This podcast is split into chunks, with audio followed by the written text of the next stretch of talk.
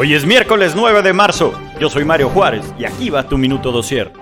En Nuevo León, pese a las manifestaciones pacíficas que predominaron en la jornada del 8 de marzo por el Día Internacional de la Mujer, esta terminó con un grupo de manifestantes prendiendo fuego a puertas del Palacio de Gobierno, con vitrales rotos y muebles destrozados. El gobernador Samuel García declaró en un video de redes sociales que privilegiaba la no represión violenta a las manifestantes pero que las responsables sufrirían las consecuencias por sus actos, asegurando que él mismo pagaría por los daños. ¿Qué le parece? Joe Biden, presidente de los Estados Unidos, anunció que quedaron prohibidas las importaciones de petróleo y gas ruso, esto como medida de sanción ante la invasión a Ucrania. Esto se da ante el mayor aumento en el precio de la gasolina desde 2008 en Estados Unidos y de que acudieran a Venezuela para solicitar petróleo a cambio de flexibilizar las sanciones.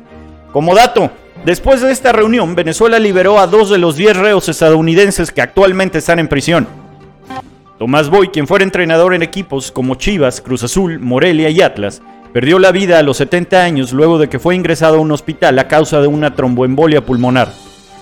El jefe, como también se le conocía, consolidó su fama y carrera con los Tigres de la Autónoma de Nuevo León, al ser durante muchos años el goleador histórico de la escuadra felina. Descanse en paz. Es todo por hoy. Nos vemos mañana. Escucha Minuto Dosier por Spotify y nuestro canal de YouTube. Síguenos en Instagram y TikTok como Dosier México.